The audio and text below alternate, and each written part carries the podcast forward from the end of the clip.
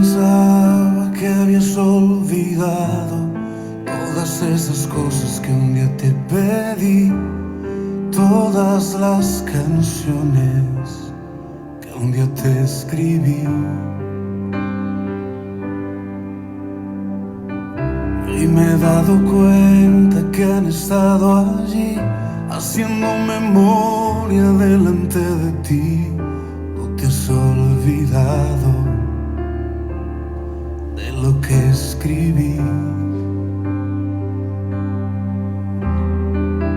Pero me conoces y es tu decisión. Y a su tiempo me darás lo que es mejor.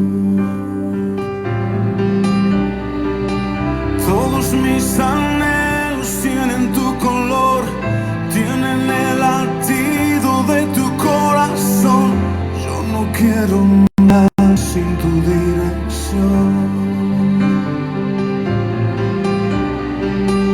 Todos mis anhelos son de ti, Señor. Tienen tu cadencia, tienen tu pasión. No me importa nada, solo tu favor.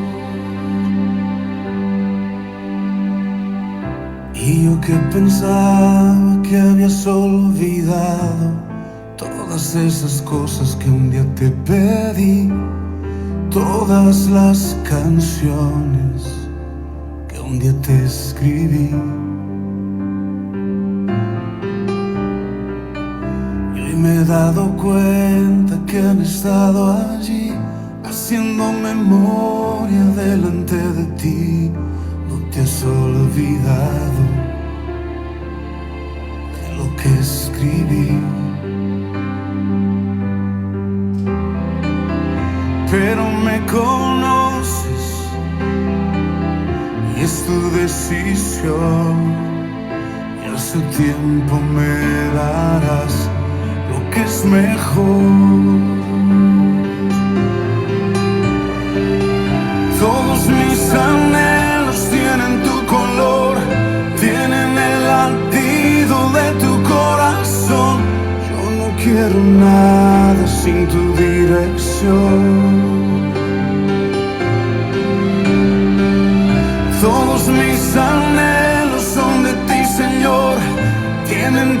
Cadencia, tienen tu pasión. No me importa nada, solo tu favor. No me importa nada, solo tu favor.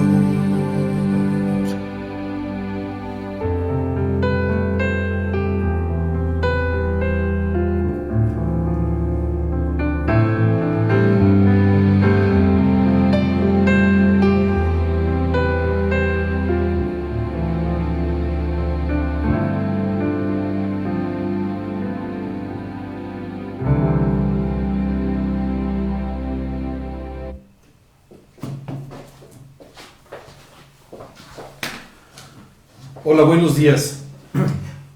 Es un gusto estar otra vez con ustedes, en especial ahora para nuestro, nuestra reunión de todos los domingos. Eh, bienvenidos. Eh, sé que es una cosa un poco fuera de lo común el estar solamente viéndonos a través de, de- del internet, a través de una cámara. Estamos muy acostumbrados a reunirnos en el salón del hotel y a disfrutar también del compañerismo y de todas las cosas que vienen eh, como, como conjunto con toda nuestra plática. Pero en este tiempo muy especial, eh, en esta época en la que estamos normalmente en casas, estamos pasando por esta etapa de, de aislamiento, es una bendición el poder tener, perdón, es una bendición el poder tener este medio para comunicarnos, a través del cual eh, podemos seguir en contacto y podemos seguir compartiendo todas estas, todas estas enseñanzas. Eh, en la parte final de nuestra predicación tengo algunos eh, anuncios que hacer de algunas eh, charlas especiales que vamos a, a tener en las siguientes semanas. Eh, eh, me gustaría comenzar agradeciendo a las personas que se conectan en las noches Como ustedes saben, tenemos una cápsula diaria, excepto el domingo y el martes, pero tenemos una cápsula diaria eh, a través de la cual estamos compartiendo algunos mensajes de la Escritura, estamos compartiendo cómo poder tener una relación personal con Dios y eh, estamos pasando un tiempo orando juntos. Es importante en estos tiempos de dificultades, de pruebas, de situaciones completamente diferentes, el buscar al Señor con todo nuestro corazón y el basar nuestra confianza, nuestra esperanza, nuestro consuelo, nuestra paz en la palabra de Dios, que es lo único que no cambia. Muchas veces nosotros estamos a expensas de lo que nuestra civilización va generando poco a poco durante el tiempo, en todos los sentidos, sentidos económicos, eh, eh, en cuanto a satisfactores, etc. Pero la realidad es que lo único en lo que tú y yo podemos basar nuestra confianza es en el Señor Jesucristo. Dice la Escritura que tú y yo podemos colocar nuestra casa, y llámese nuestra vida, en dos escenarios diferentes. Uno dice la Escritura, el que construye su casa sobre la roca. Y cuando habla de la roca, habla de Dios, de su fortaleza y de el hecho de que no cambia nunca. También la Biblia habla del que coloca su casa o construye su casa sobre la arena. Por supuesto es más fácil construir sobre la arena que sobre la roca. Pero dice la escritura que cuando vienen los vientos, cuando vienen las circunstancias, vienen los problemas, quien construyó su casa sobre la arena se encuentra con el gran desastre de que todo se viene abajo. Sin embargo, si tú construyes tu casa sobre la roca, tú tendrás una vida firme y una esperanza eterna que te mantendrán, sin duda, ubicado, a pesar de todos los problemas que tengas que enfrentar en la vida. Muy bien, eh, el día de hoy vamos a comenzar con una enseñanza muy especial sobre una de las epístolas más cortas, más pequeñas de la Biblia. Pero me gustaría comenzar primero con una oración pidiéndole a Dios que nos guíe en este tiempo.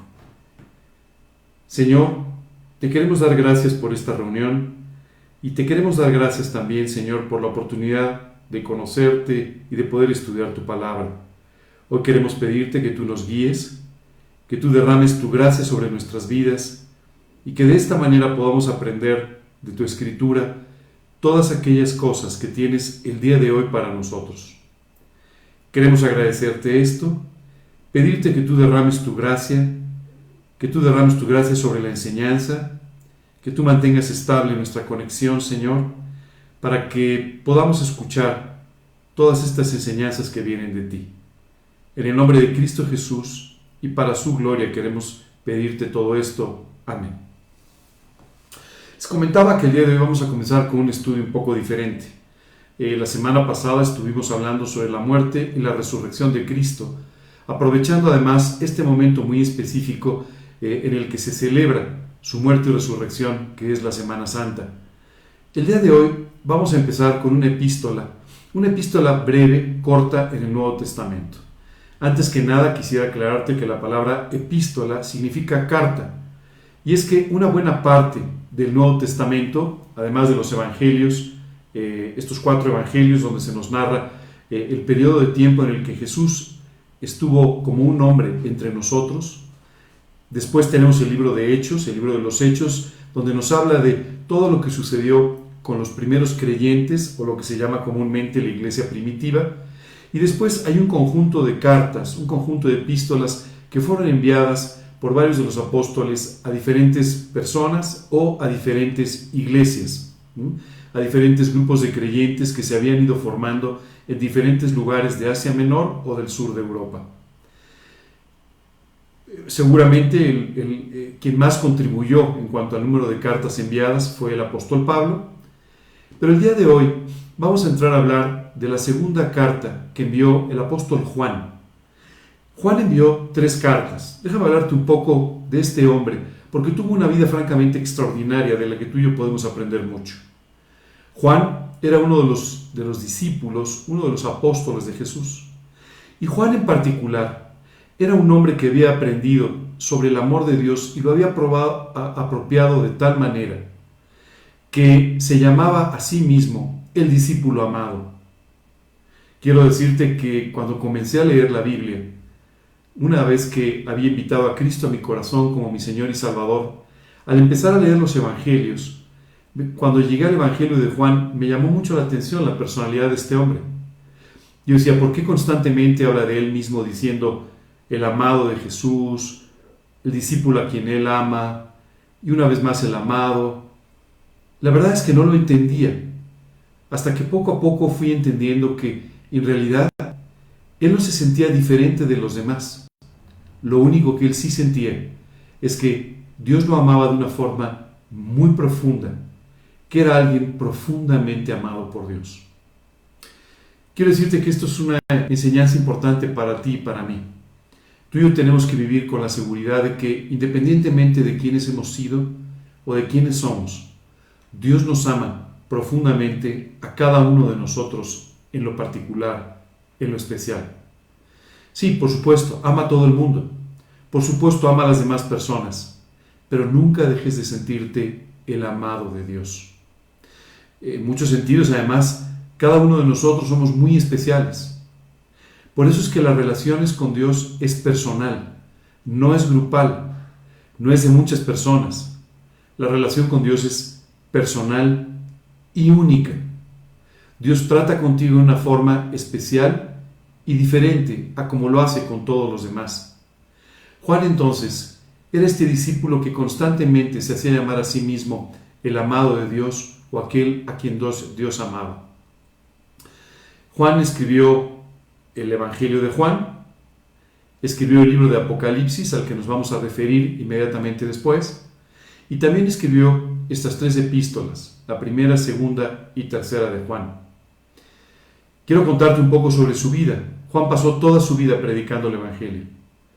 Y en especial, en la época de un emperador eh, que estaba muy en contra de este mensaje evangelístico, él fue enviado a un destierro en la isla de Patmos, una pequeña isla en medio del Mediterráneo, no en medio del Mediterráneo, sino en el Mediterráneo, en la zona cercana a Asia Menor. Y básicamente lo que quería el emperador era callar a Juan que dejara de predicar como parte de toda una estrategia de, de persecución en contra del Evangelio. Sin embargo, Juan pasó en esta isla de Patmos por una de las experiencias más extraordinarias de toda su vida. Digo una de ellas porque la primera sin duda fue poder conocer personalmente y vivir durante tres años con el Señor Jesucristo. Pero esta otra experiencia fue realmente extraordinaria porque dice la Biblia que fue tomado al cielo.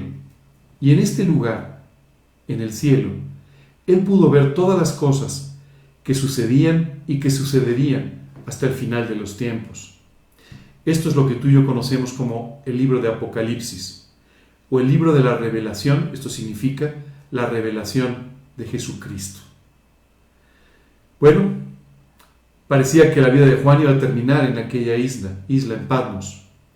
Pero el emperador romano muere, llega un nuevo emperador, el emperador Trajano, que toma el poder y entonces este castigo, esta, este exilio hacia Juan es levantado. Y Juan entonces pasa los últimos años de su vida en Éfeso, en este lugar donde se, había formado esta iglesia preciosa de los Efesios a quienes Pablo envió también una carta. Sabes, es extraordinario ver a este hombre que toda su vida fue fiel, que tuvo esta extraordinaria oportunidad de conocer personalmente a Jesucristo, que tuvo esta oportunidad única de ver todo lo que sucedería y el final de los tiempos, regresar entonces a una vida normal, creo que no tan normal, muy sobrenatural, pero normal, en la que este hombre Juan siguió alentando a los creyentes a vivir para Cristo, siguió predicando el Evangelio hasta el último día de su vida. Esta segunda epístola de Juan comienza diciendo, el anciano, a la señora elegida y a sus hijos a quienes yo amo en la verdad. Me gustaría detenerme aquí para explicarte un poco qué es lo que está haciendo el apóstol Juan. Primero nos llama mucho la atención que se presenta a sí mismo como el anciano. Desde luego, Juan tenía credenciales como para presentarse como un apóstol, eh, como alguien que había vivido toda su vida para Cristo, como alguien que había predicado el Evangelio, pero él se veía a sí mismo como un anciano, porque la realidad es que el apóstol Juan fue un hombre muy longevo, él fue un poco más joven que Jesús, y hasta este momento, estamos hablando más o menos entre el año 90 y el año 96, este hombre tenía más de 85 años ya. Se presentaba a sí mismo como el anciano. Este hombre que había sido tan importante dentro del ministerio de Jesús. Este hombre a quien Jesús le había encargado a su madre, a María, cuando en la cruz él estaba a punto de dejar este mundo y como consecuencia ya no poder cuidar más de ella. Juan se describe a sí mismo como el anciano. Así es como él se veía, como un hombre que había tenido una larga vida y una vida llena de bendiciones. No sé en qué etapa de tu vida te encuentres en este momento. No sé si eres un joven y estás empezando a seguir a Cristo. No sé si eres un hombre maduro o si eres ya un hombre anciano o una mujer anciana. Pero quiero decirte que cuando la Biblia habla de alguien que vive con todo su corazón para Cristo. Dice literalmente que una de las grandes bendiciones será el vivir una vida larga, extraordinaria y feliz al lado de Dios. Y esto era en realidad una descripción de la vida de este hombre, el anciano, y dice después que le dirige esta carta a la señora elegida y a sus hijos. Hay, hay, hay muchos comentarios y hay ciertos debates sobre quién era esta quien estaba enviando la carta, porque no nos da su nombre. Pero cuando tú y yo vemos esta carta, que además es bastante breve, parece una carta de tipo personal, está claro que es enviada a una persona en particular. Hay quienes piensan que cuando se refiere a esta mujer se refiere en realidad a una iglesia. Y si, y si tú quieres pensarlo de esta manera, las enseñanzas son perfectas e igualmente válidas. Pero en realidad es difícil llegar a esta conclusión, porque al final de la carta dice, los hijos de tu hermana, la elegida, te saludan. Así es que parece ser que era una mujer en particular, sus hijos, y además Pablo conocía a su familia. Es más, parece que la hermana de esta mujer estaba con Pablo en la ciudad de Éfeso. Continúa diciendo, a quienes yo amo en la verdad. Y esta descripción es muy extraordinaria. Normalmente tú, le decimos tú y yo le decimos a una persona que la amamos, pero el apóstol Juan aquí dice, a quienes yo amo en la verdad. Sabes, esto es extraordinario porque más adelante el apóstol Juan nos va a estar explicando la necesidad de que tú y yo vivamos profundamente relacionados, como hermanos, amando al Señor Jesucristo y unidos, siendo de un mismo propósito y viviendo en un mismo sentir. Y aquí Juan nos dice que amaba a esta persona, a estas personas, pero no con un amor natural, sino con un amor que provenía del Señor y con un amor que estaba relacionado con la verdad en la que todos ellos creían y en la que todos ellos vivían. Muchas veces tú y yo tenemos la impresión porque así se dice comúnmente, que todos somos hijos de Dios y como consecuencia todos somos hermanos. Pero la Biblia nos aclara que no es de esta manera. De hecho, el Evangelio de Juan nos dice, mas a todos los que le recibieron, a los que creen en su nombre, les dio la potestad de ser hechos hijos de Dios. Esto es, tú decides si quieres o no ser un hijo de Dios. Tú decides si quieres ser o no un hijo adoptivo de un Padre eterno y extraordinario que te quiere hacer parte de una familia de hijos que Él ha ido adoptando y cuyas vidas compró con la sangre de Cristo. Esto es realmente extraordinario. La verdad es que ni tú ni yo tenemos merecimientos para ser parte de esta familia, pero Dios nos hace parte de ella simplemente porque en su amor, en su misericordia, nos adopta como hijos a través de la sangre de Cristo derramada en la cruz. Esto es lo que hace que tú y yo podamos ser hermanos, espiritualmente hermanos, hermanos, hijos de un mismo Padre y hermanos creyendo en una misma verdad. Juan aquí manda este saludo diciendo, bueno, los amo profundamente en la verdad, los amo profundamente en el amor de Jesucristo. Y este es el amor más fuerte a través del cual tú y yo podemos estar relacionados. Continúa diciendo, a causa de la verdad que permanece en nosotros y estará para siempre con nosotros. Esto es una noticia extraordinaria. Juan decía, hay una verdad que permanece en nosotros, pero que además va a permanecer siempre, que no podemos perder, que nadie nos puede quitar. Esta es la verdad del Evangelio, la verdad de las buenas noticias, que hablan de tu necesidad, de ser perdonado, de ser salvado por Dios a través de la sangre de Cristo.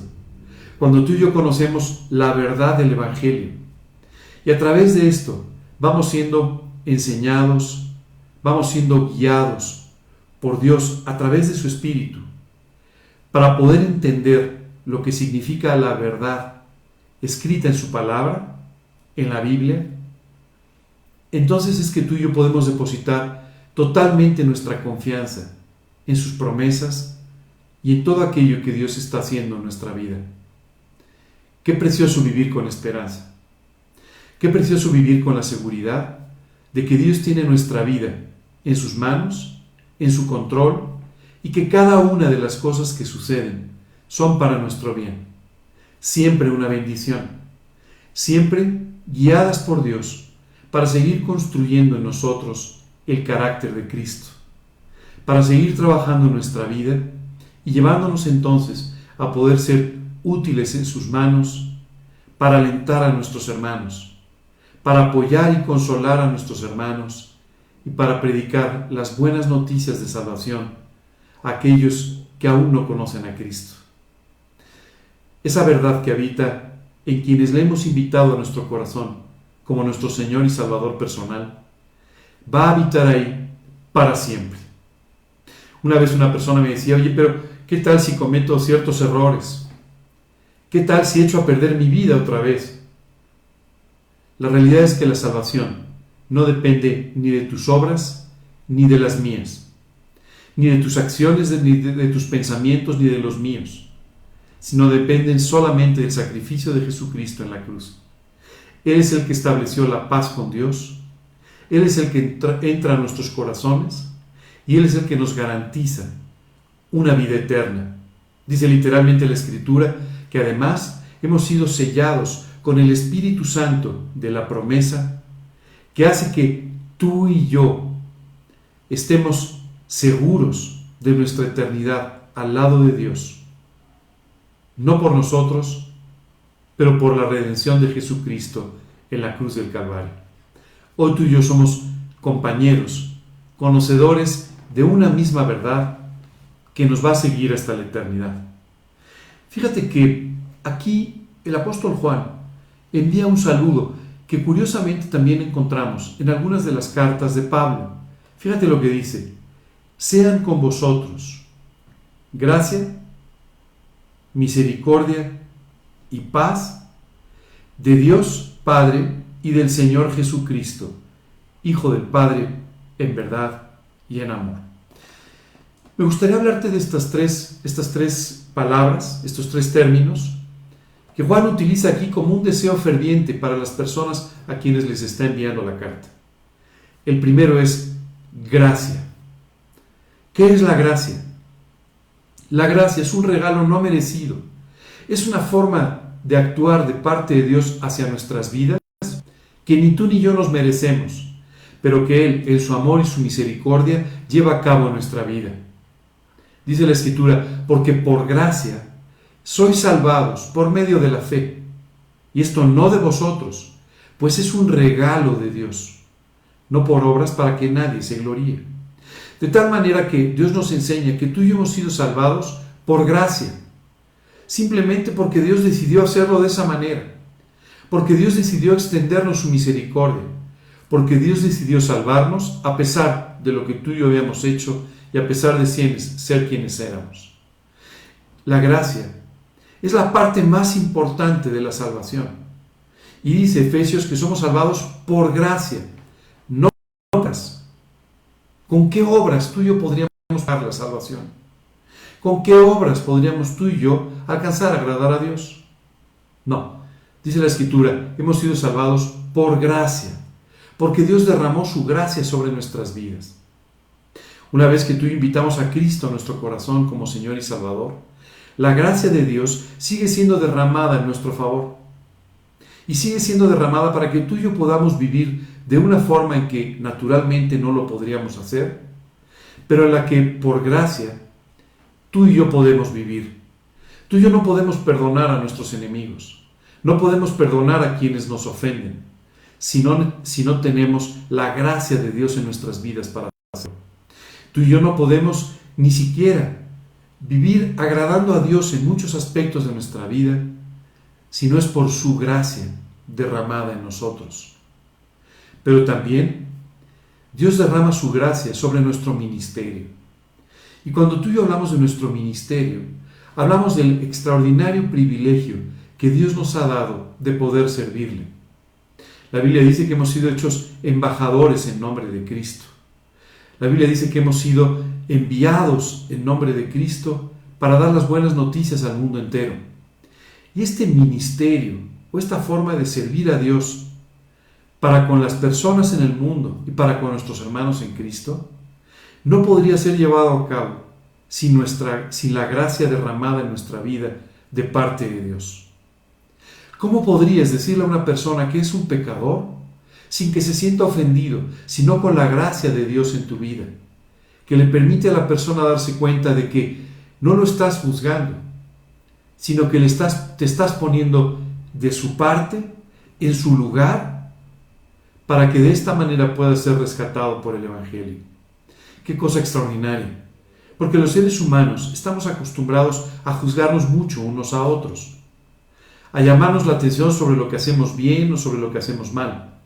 Y la verdad es que no nos gusta, no nos gusta nada que nos exhiban o que nos digan estamos equivocados. Solamente la gracia de Dios te permitirá poder llevar el mensaje del Evangelio a las personas que de esta manera se sentirán no juzgadas, pero profundamente amadas por alguien que los ha amado en forma extraordinaria. Así es que la gracia es súper importante. Tú tienes que aprender a crecer en la gracia. ¿Cómo crecemos en la gracia? aprendiendo a depender menos de nosotros mismos y a depender más de la acción de Dios en nuestras vidas. Esto a veces nos cuesta mucho trabajo, porque estamos muy acostumbrados a depender de lo que hacemos, a depositar nuestra confianza en otras personas, en lo que otras personas pueden por nosotros o con nosotros, y en todas las cosas que alcanzamos a tener y que sentimos que nos dan cierta seguridad en la vida. La realidad es que Dios no puede usar ninguna de estas cosas. Y es por eso que en muchas ocasiones Dios trata con tu vida y con la mía para que hagamos a un lado estas cosas, para que quitemos nuestros bastones, nuestras muletas, aquellas cosas en las que nos apoyamos y que nos hacen sentir cierta seguridad, y que haciendo todo esto a un lado, reposemos completamente en su gracia en nuestra vida. Esto es lo que trae seguridad. En estos tiempos seguramente te has dado cuenta de cómo eh, aquello en lo que depositaste tu confianza hoy no vale mucho. Es extraordinario cuando tú y yo vemos qué tan rápidamente nuestros bienes materiales, nuestro dinero, nuestras inversiones, nuestros ahorros pueden desaparecer en un instante. Es extraordinario ver cómo nuestras relaciones, nuestra vida, nuestras ocupaciones en las que a veces dedicamos tanto tiempo y en las que confiamos tanto, pueden desvanecerse en un instante y no quedar nada de ello. No importa. Si tú lo perdieras todo, si tú tuvieses que dejar todo, absolutamente todo lo que tu vida significa, Dios seguiría contigo y su gracia seguiría siendo suficiente para que tú pudieses vivir una vida extraordinaria al lado de Dios. Y esto nos da mucha tranquilidad, porque no hay circunstancia, no hay problema, no hay prueba, no hay nada que pueda separarnos, dice la Escritura, del amor de Dios. Y de esta manera es que tú y yo podemos vivir en una tremenda seguridad. Es por eso que Juan decía, les deseo gracia, les deseo que crezcan en la gracia. Esto va a transformar sus vidas por completo. Pero utiliza otras dos palabras, misericordia y paz de Dios. ¿Por qué tú y yo necesitamos misericordia? Porque nos equivocamos muchas veces. En su misericordia, Dios decidió pagar por ti en la cruz.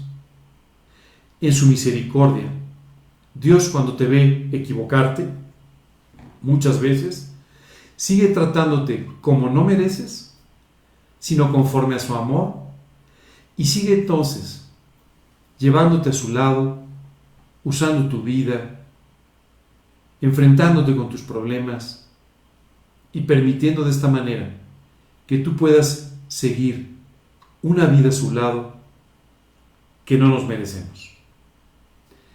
Todo esto es por misericordia. Dios tiene misericordia de tu vida y de la mía. Y por misericordia es que el día de hoy tú y yo estamos firmes. Solamente por su misericordia. Cuando yo analizo mi vida, todos estos años siguiendo al Señor, me doy cuenta de cuántas veces yo mismo me hubiera descartado. ¿Cuántas veces yo mismo hubiera pensado que no soy la persona adecuada para servirle? ¿Que no soy la persona ni agradecida, ni la persona que corresponde correctamente al amor de Dios? Pero lo increíble es que en su misericordia, Él me ha seguido viendo como la niña de sus ojos.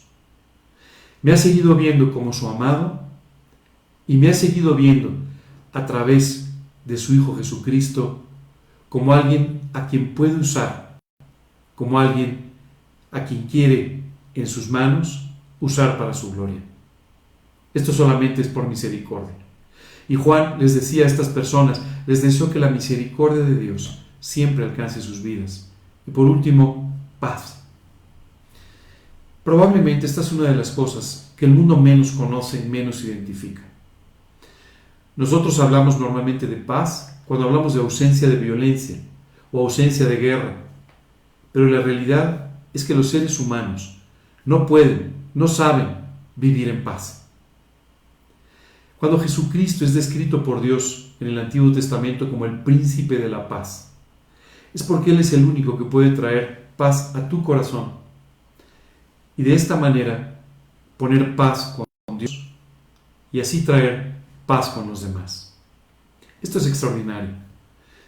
Jesucristo en la cruz estableció la paz entre Dios y el hombre. Hoy tú puedes vivir en paz porque dice la Escritura, y la paz de Dios, que sobrepasa todo entendimiento, guardará vuestros corazones y vuestros pensamientos en Cristo Jesús. Ese es el único motivo por el que tú hoy puedes vivir en paz. Porque Dios hizo la paz contigo. Porque Dios estableció la paz incluso contigo mismo.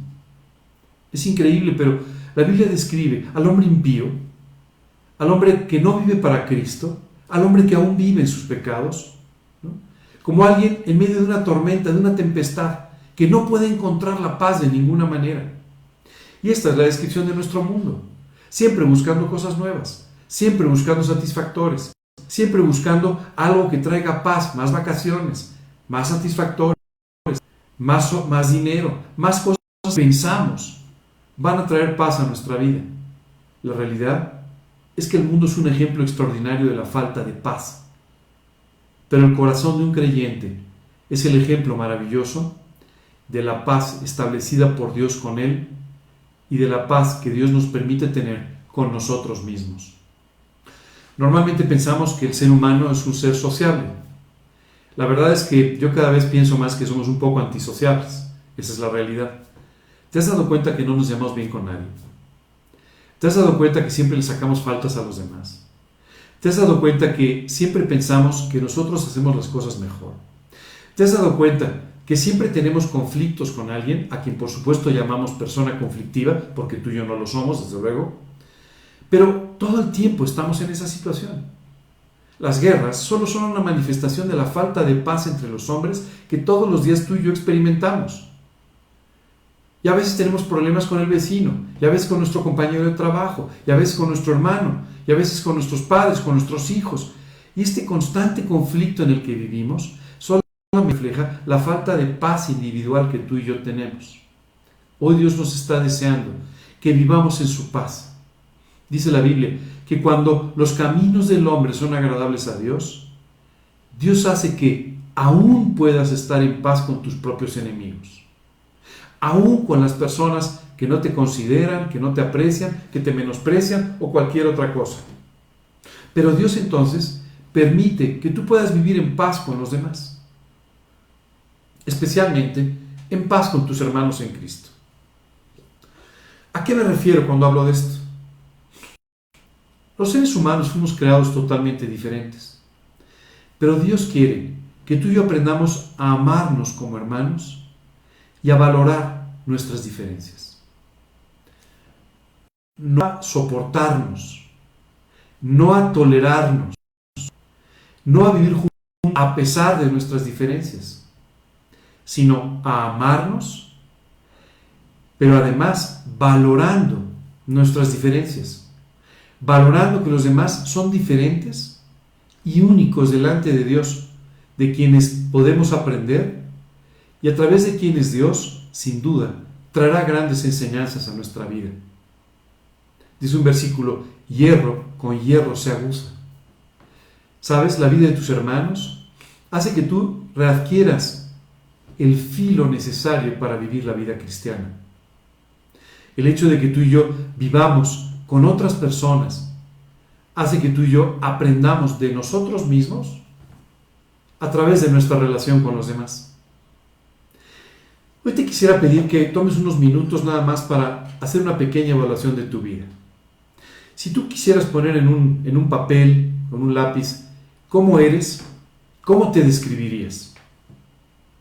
Bueno, una vez que escribas todos estos atributos, quiero decirte que en tu relación con los demás, podemos revisar si esos atributos son reales o si solamente son tus mejores intenciones. En muchos casos solamente son eso, nuestras intenciones. No, yo soy una persona bondadosa. ¿En serio? ¿Y por qué reaccionas tan mal cuando alguien te agrede o cuando alguien habla mal de ti o, que, o cuando alguien actúa en contra tuya? Entonces no eres tan bondadoso. Más bien, reaccionas bien con aquellos que te tratan bien. Y esto no tiene ningún mérito.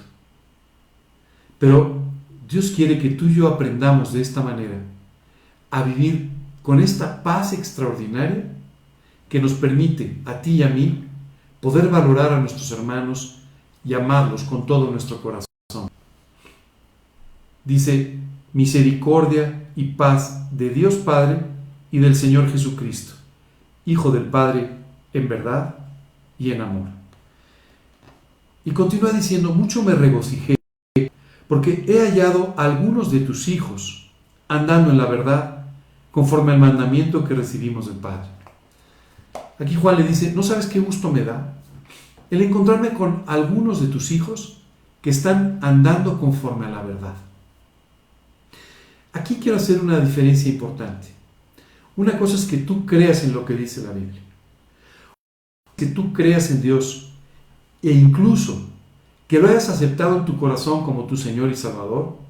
Y una cosa distinta es que tú andes en la verdad. ¿Qué significa andar en la verdad? Andar en la verdad es cuando tú y yo estamos caminando conforme a las enseñanzas de Dios. Cuando tú y yo estamos caminando conforme a su palabra y muy especialmente cuando tú y yo estamos viviendo en una estrecha relación con Dios. Muchas veces podemos convertirnos en, en expertos, en doctores, en maestros en teología Podemos conocer completamente la Biblia y no vivirla. Podemos conocer cada uno de los principios, de las profecías, de todo lo que Dios nos dice, pero que esto no tenga ningún impacto real en nuestras vidas. Si tú crees lo que dice la Escritura, vivirás en ello. Si tú tienes una relación profunda, diaria con el Señor, Dios convertirá en una realidad cada una de las enseñanzas que están en la palabra. Cuando leemos la Biblia, la Biblia funciona en muchos casos como un espejo espiritual para tu vida y para la mía. Y ahí nos encontramos con todos nuestros problemas, con nuestras limitaciones, y también nos encontramos con las fuertes diferencias que hay entre nuestra vida y la vida que Dios nos enseña que deberíamos vivir. Y es por eso que necesitamos de una profunda relación con Dios que vaya transformando cada uno de los aspectos de nuestra vida. A veces pensamos que Dios tiene que mejorarnos. No, no tiene que mejorarnos. Tiene que transformarnos. La Biblia habla de la transformación de nuestro entendimiento. Habla de cambiar nuestros pensamientos, de cambiar nuestro corazón por completo, hacerlo nuevo. No, no puede utilizar lo que tú considerabas tu bondad natural, porque no lo es. No puede utilizar aquellas cualidades que en forma natural tú pensabas que tenías. Dios tiene, dice la Escritura, que hacernos una nueva criatura. Y en esa nueva criatura, Él va colocando todos los rasgos extraordinarios de su carácter, para que de esa manera te vayas pareciendo más a Cristo y cada vez menos a ti. Hace muchos años hubo un hombre llamado Agustín, a quien la historia le llama San Agustín. Y este hombre, a pesar de ser un hombre religioso, tenía una vida muy desordenada. Tenía una vida con mujeres, tenía una vida, en fin, muy desordenada. Si tú buscas un poco su biografía, te dice que en los últimos años de su vida, él se fanatizó muchísimo. Él se dedicó a buscar en la Biblia. En realidad no se fanatizó. Conoció a Cristo como su Salvador. Oye, pero era un hombre religioso. Mira, ser una persona religiosa no necesariamente significa que tengas una, religión, una relación con Dios. Al pie de la cruz había un grupo de hombres muy religiosos, más de lo que tú y yo probablemente podríamos llegar a ser que simplemente se estaban burlando de Jesucristo en el momento que era crucificado. La religión no es una garantía ni de salvación ni de una vida santa. En realidad, lo que tú y yo necesitamos es esta relación personal, íntima, con el Señor Jesucristo. Andar en sus caminos, buscarle desde temprano, en oración, entregarle nuestra vida, permitirle que Él vaya modelando todos los aspectos de nuestra vida. Cuenta un biógrafo de Agustín que después de comenzar esta relación personal con Dios, un día él iba caminando por la calle y una de estas mujeres con las que algún tipo de relación empezó a gritarle de lejos, Agustín, Agustín. Cuando él la vio, Cambió de sentido, comenzó a correr y mientras corría iba gritando, ya no soy yo, ya no soy yo. Esto es exactamente lo que Dios quiere hacer con nuestras vidas. Que tú y yo podamos literalmente gritar, ya no soy yo, es Cristo en mí. Juan estaba muy contento porque había visto a algunos de estos jóvenes andando en la verdad, viviendo en una verdadera, íntima relación con Dios. Conforme al mandamiento que recibimos del Padre.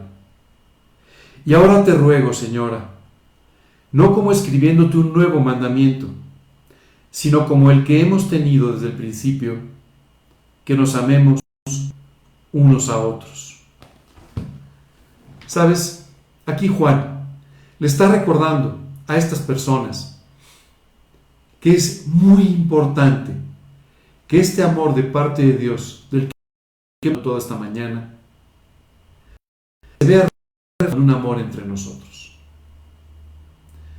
cuando Jesús oró en el huerto de Getsemaní, tan solo unas horas antes de caminar hacia la cruz del Calvario, Él oró por su sacrificio, pero también oró de una forma extraordinaria, pidiéndole a Dios que nos hiciera uno entre nosotros y con el Padre, como Jesús y el Padre son uno.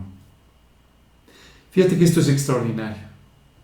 Jesús, en uno de los momentos más trascendentes de su ministerio, cuando estaba a punto de ser sacrificado, ora por nuestra unidad.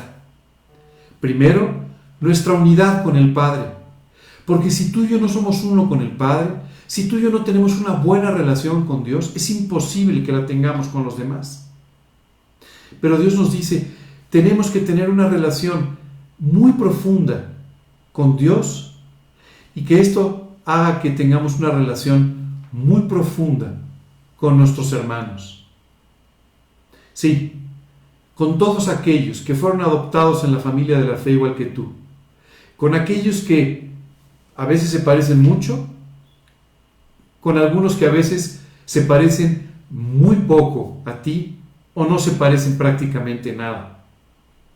Pero quiero que sepas que hay algo que tienes en común con tus hermanos. Fuiste salvado por la misma sangre derramada en la cruz. Tienes un mismo Padre, un mismo Señor Jesucristo, un mismo Salvador y un mismo Espíritu.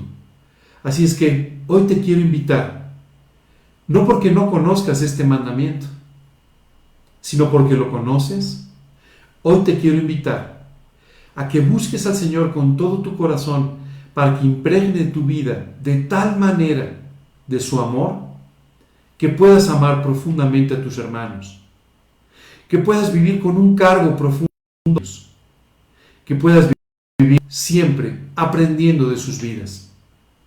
Hoy en día, tú y yo estamos enfrentando un reto muy especial. No nos vemos.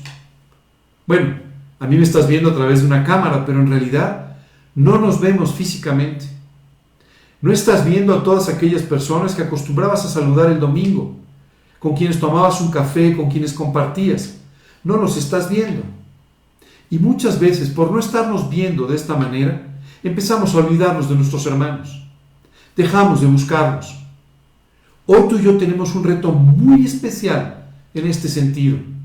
Tú y yo tenemos que, eh, afianzados en ese amor, tú y yo tenemos que empezar a buscar a nuestros hermanos.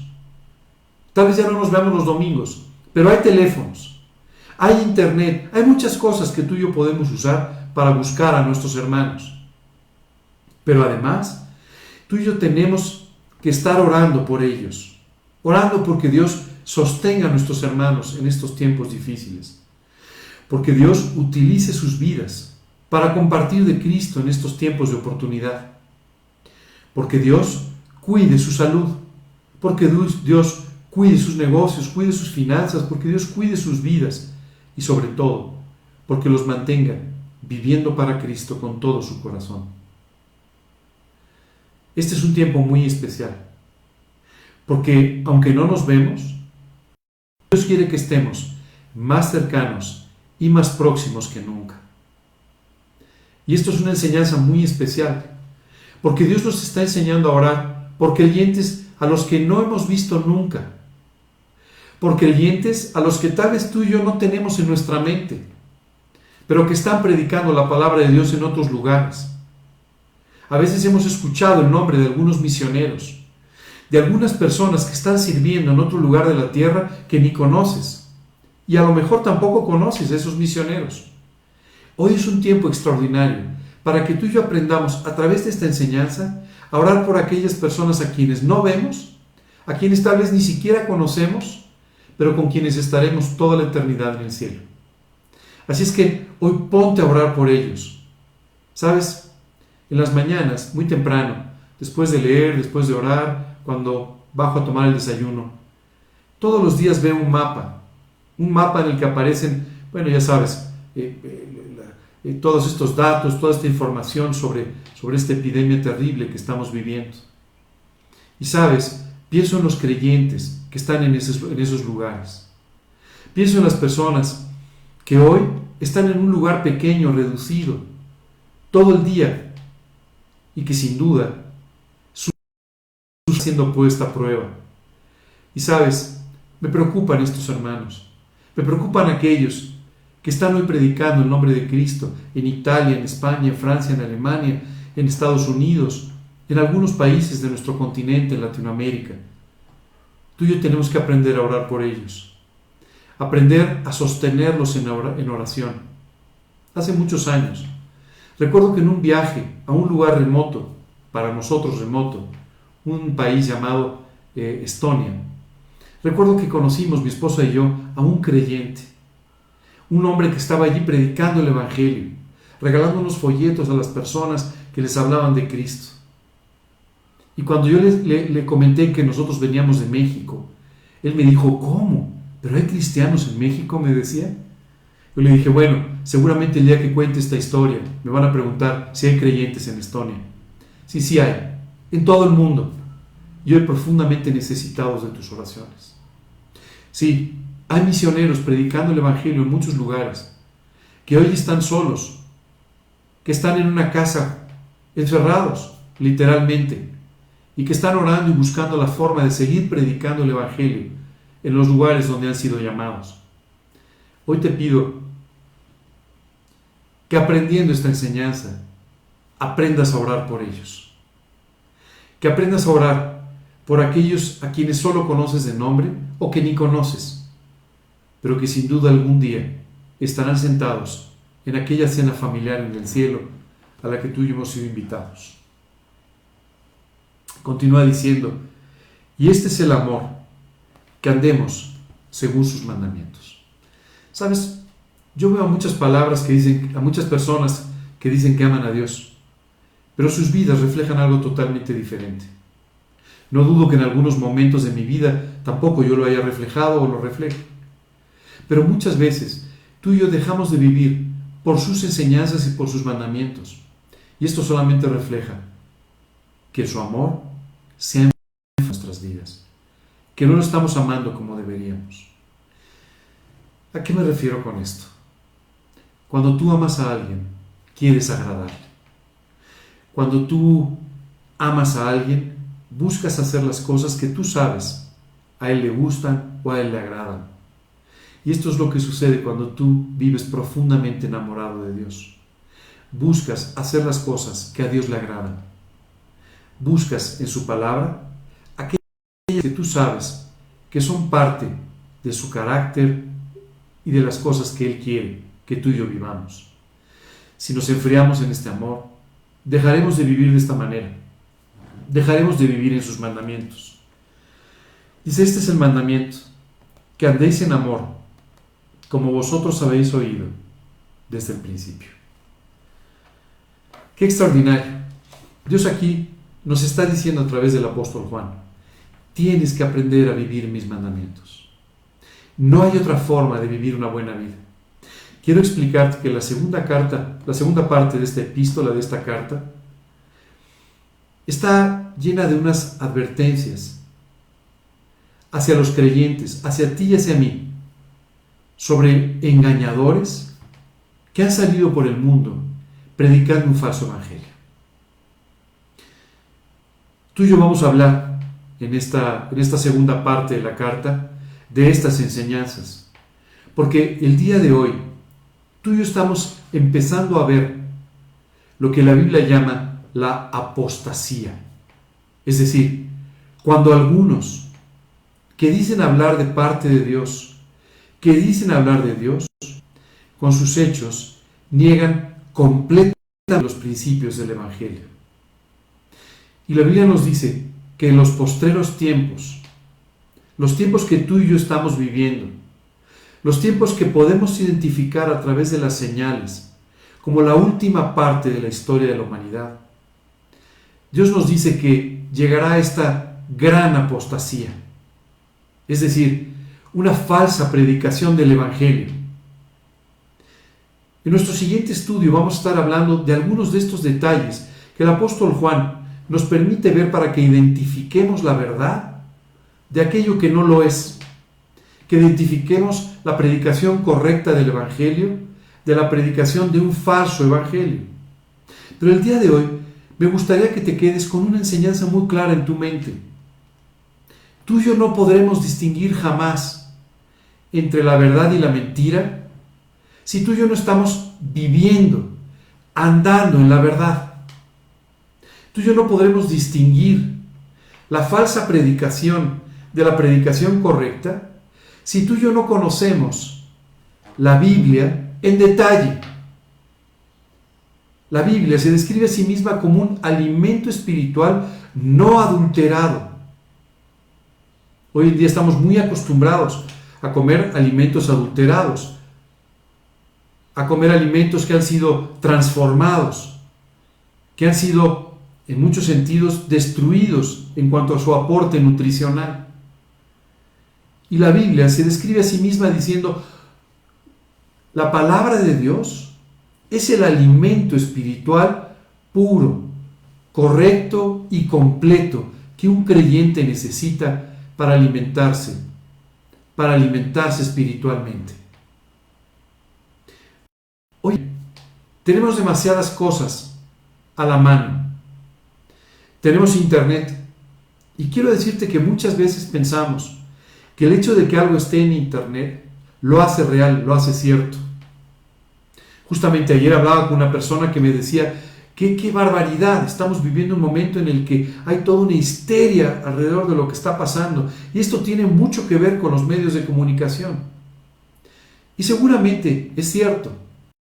Decirte que tiene mucho más que ver con todo aquello que hoy estamos transmitiendo a través de las redes sociales, a través del WhatsApp, a través, ya sabes, recibes un video y lo vuelves a mandar, y una nota, y una carta, y un reporte, que ni sabes si es real o no, que ni sabes si tiene algo de veracidad o no, y que ni siquiera sabes si es actual o no lo es. Pero pareciera que el hecho de que esté en un video en internet, ya con esto le da cierta veracidad. El hecho de que lo haya escrito algún aparente especialista le da cierta validez. No mires que un doctor dijo, sí, pero yo no sé si es un buen doctor o no. Yo no sé si tiene grandes conocimientos. Y tampoco he visto el diploma colgado en su página de internet. La verdad es que no. Pero le damos cierta validez a este tipo de cosas. Le damos mucha validez a ciertas filosofías humanas que no nos han demostrado que funcionan, pero que sin embargo tienen un sello de aparente intelectualidad que las hace ser razonablemente válidas. Hoy en día se ha mezclado mucho el mensaje del Evangelio con otras cosas. Se ha mezclado mucho el mensaje del Evangelio con filosofías humanas.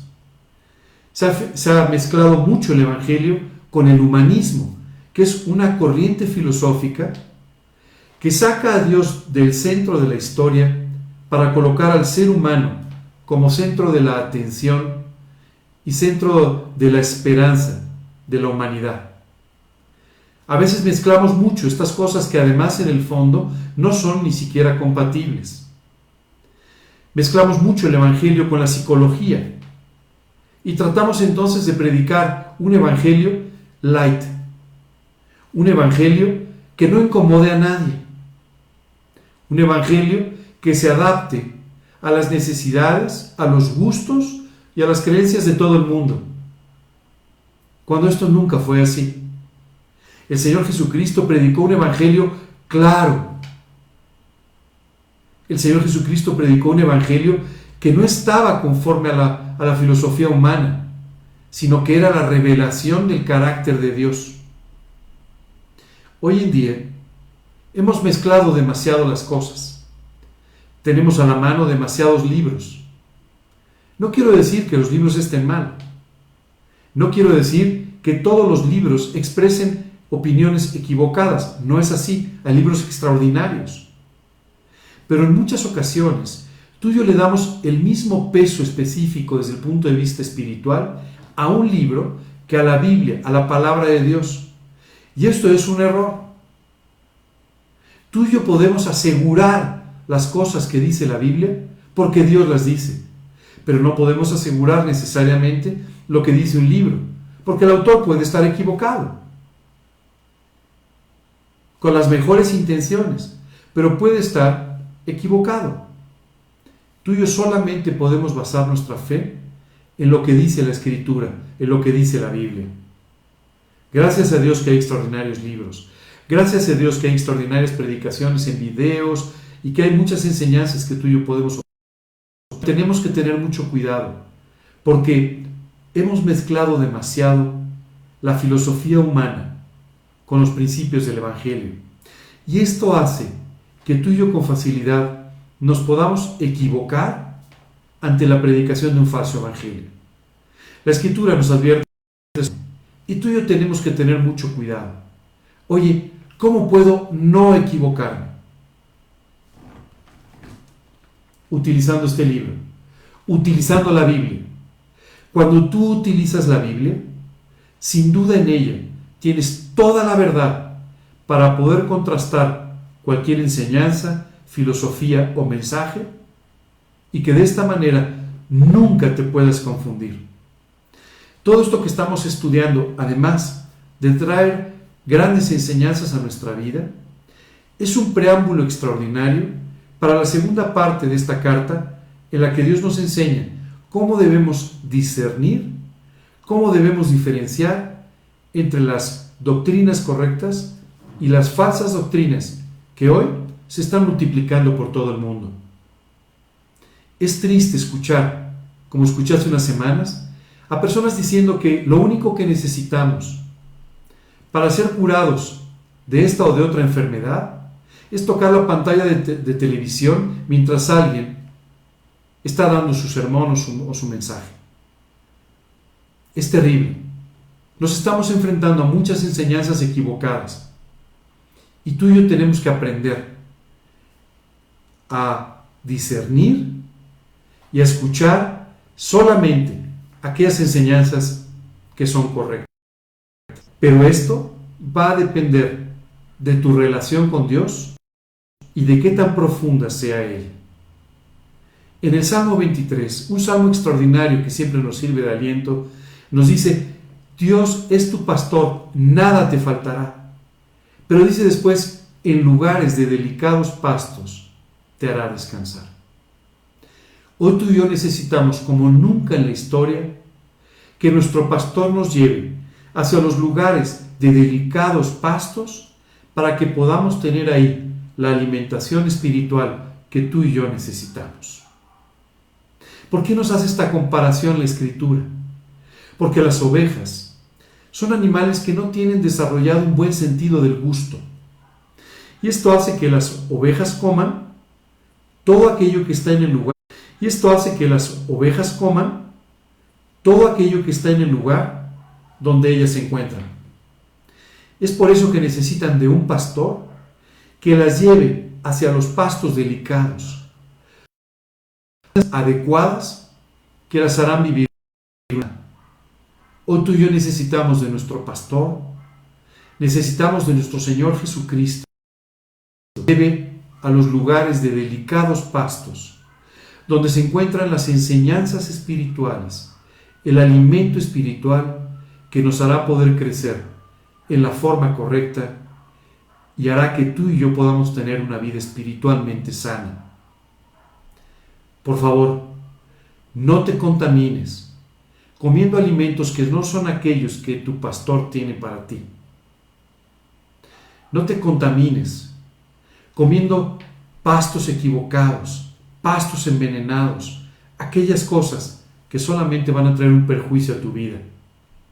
Busca al Señor, busca tener una relación profunda con Él, para que Él pueda de esta manera llevarte a los delicados pastos.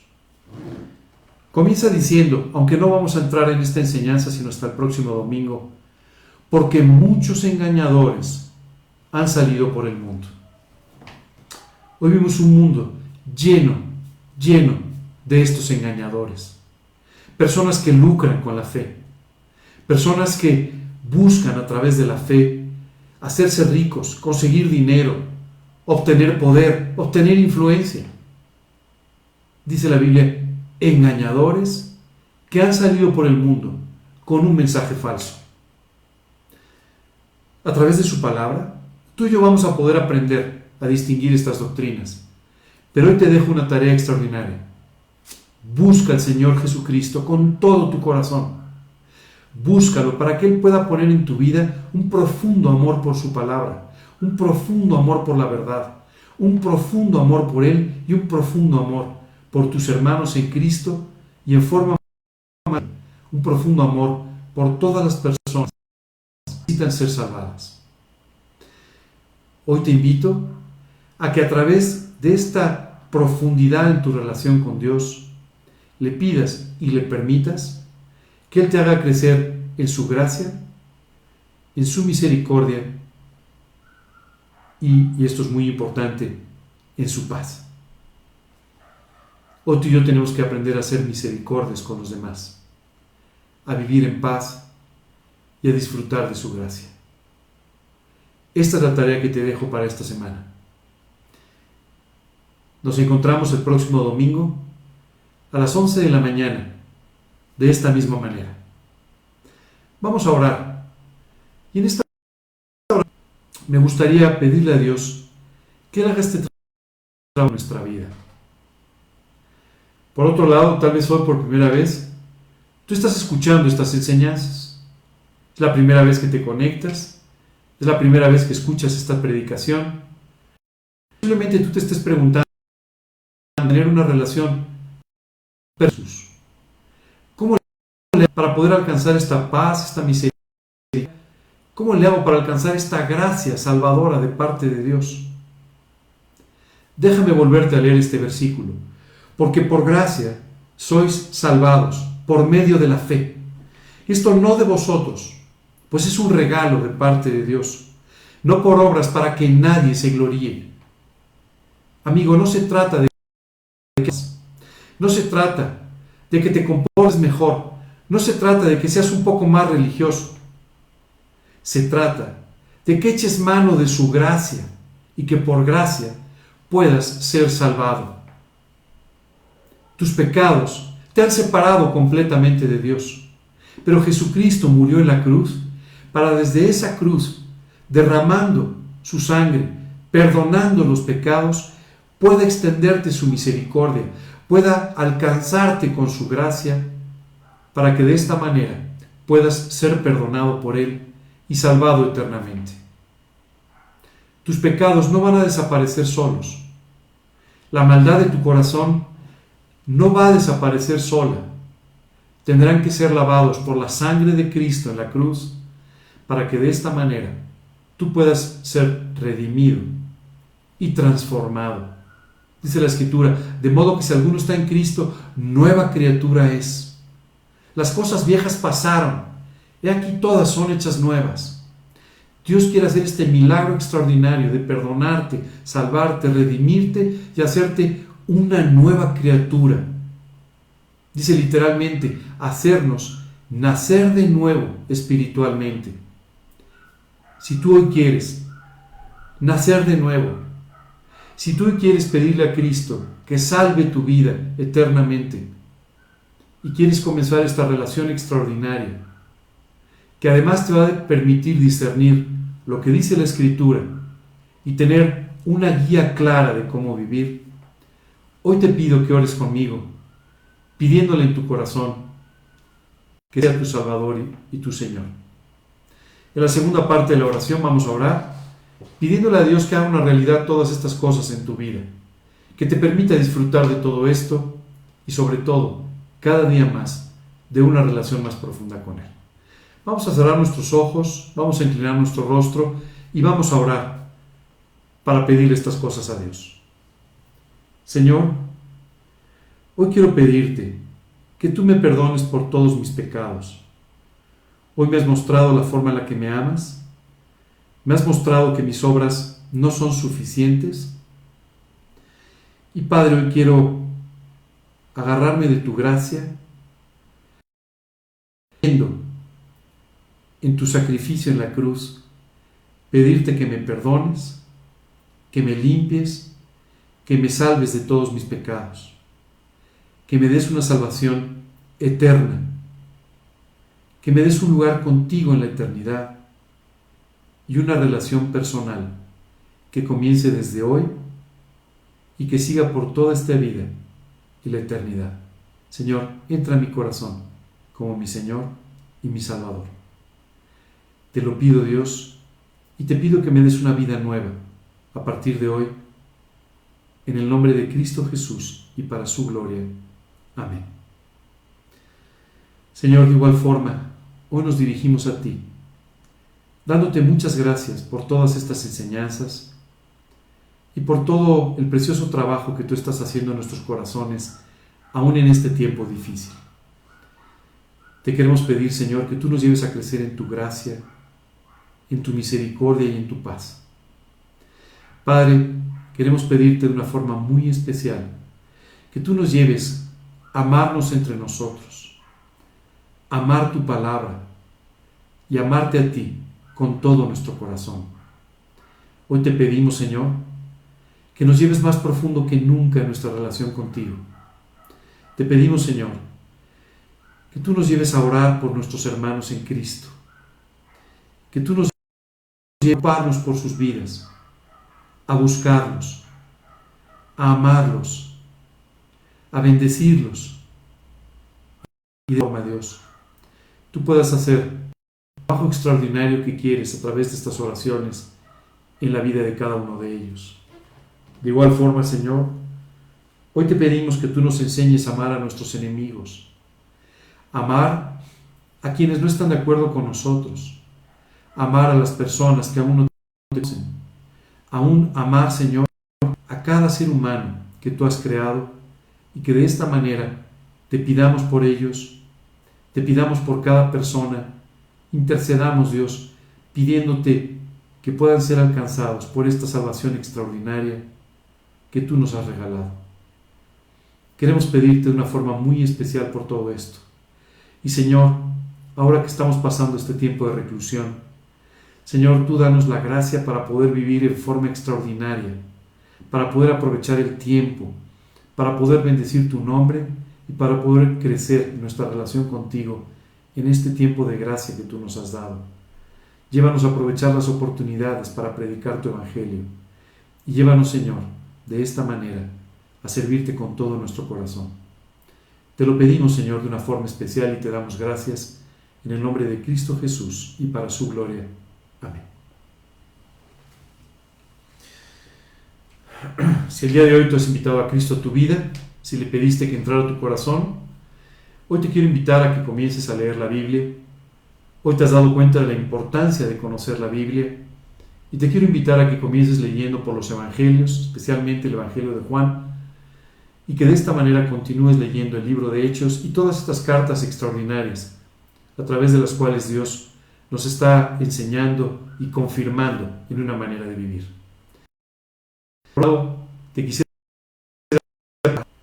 que te empieces a dirigir a Dios con tus propias palabras, poniendo tu vida literalmente en sus manos, con toda la confianza de estar hablando con alguien que te ama profundamente y que quiere responder tus oraciones. Me gustaría eh, dar algunos anuncios nada más. Como ustedes saben, estamos eh, cinco días de la semana conectándonos a través de unas cápsulas en la noche, a las nueve de la noche, excepto el domingo y el martes. Es decir, nos conectamos lunes, miércoles, jueves, viernes y sábado a las 9 de la noche. Son unas cápsulas muy breves, 15-20 minutos, donde podrás tener una enseñanza y, donde podrás también invitar a otros amigos sobre la salvación en Cristo Jesús. Y quiero comentarles también que como parte de nuestras actividades normales, eh, estamos programando ya nuestra siguiente reunión del grupo de adultos mayores eh, de la cual, de la fecha que les avisaremos el próximo domingo ya. Y por otro lado, estamos preparando dos reuniones especiales a las que les vamos a invitar. Este horario, otro día. Eh, estas dos reuniones son la salud en la época del coronavirus y las finanzas en la época del coronavirus. Eh, la primera parte es, vamos a hablar de algunos temas de salud, temas de salud normales, vamos a hablar un poco de alimentación, de ejercicio, de algunas cosas, pero también vamos a hablar sobre salud emocional, salud espiritual, eh, que tú debes en particular tener eh, algunos detalles sobre los que tienes que tener muy en cuenta durante este tiempo especial. Y vamos a hablar también, vamos a tener una charla específica sobre finanzas en esta época.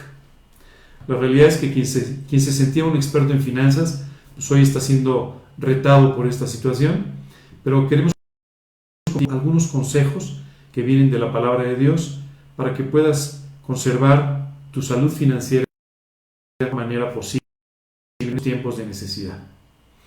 Eh, el próximo domingo les avisaremos ya de todas estas fechas, pero vamos a estar también colocando algunas invitaciones ya eh, en el grupo. Así es que por favor les pido que estén atentos. Les agradezco muchísimo su atención y que Dios los bendiga. Me gustaría despedir esta reunión con una canción eh, que para mí es una canción preciosa y que ojalá para ti también lo sea. Dios te un fin de semana.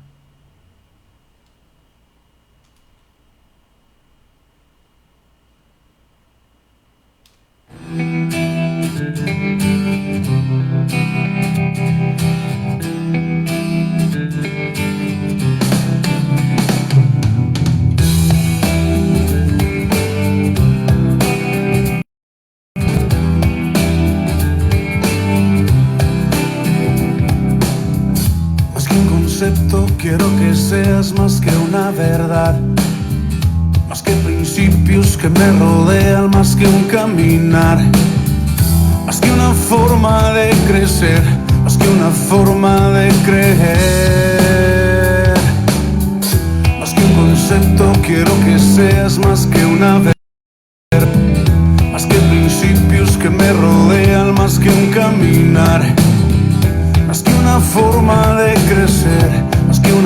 Forma de creer.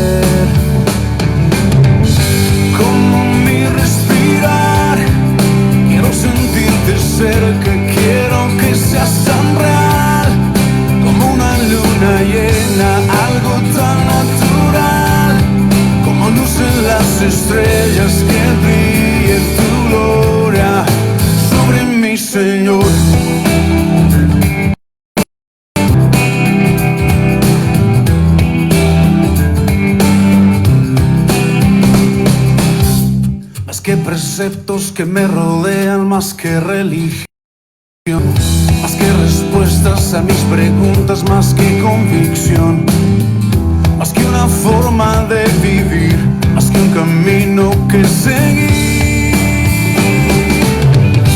Como mi respirar, quiero sentirte cerca.